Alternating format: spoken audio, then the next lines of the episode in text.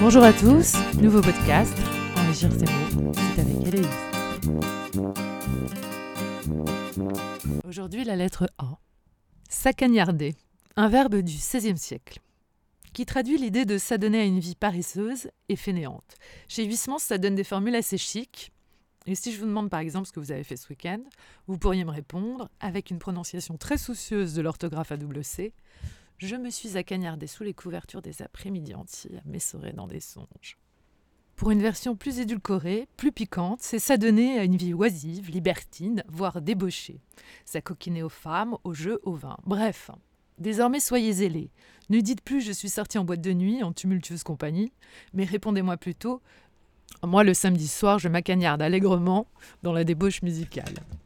Alors n'ayez plus peur de vous acagnarder dans votre vie paresseuse, de vous acagnarder près du feu, mais surtout faites en bon usage. Utilisez le pronom personnel. S'acagnarder, s'acagnarder, mais dedans il y a ce petit mot qu'on connaît tous, le cagnard, le plein cagnard, le soleil là qui nous fout droit de fainéantise. Ce serait la racine que l'on peut attribuer à ce mot. Voilà pour aujourd'hui. Rendez-vous pour un prochain podcast, des mots pour s'enrichir.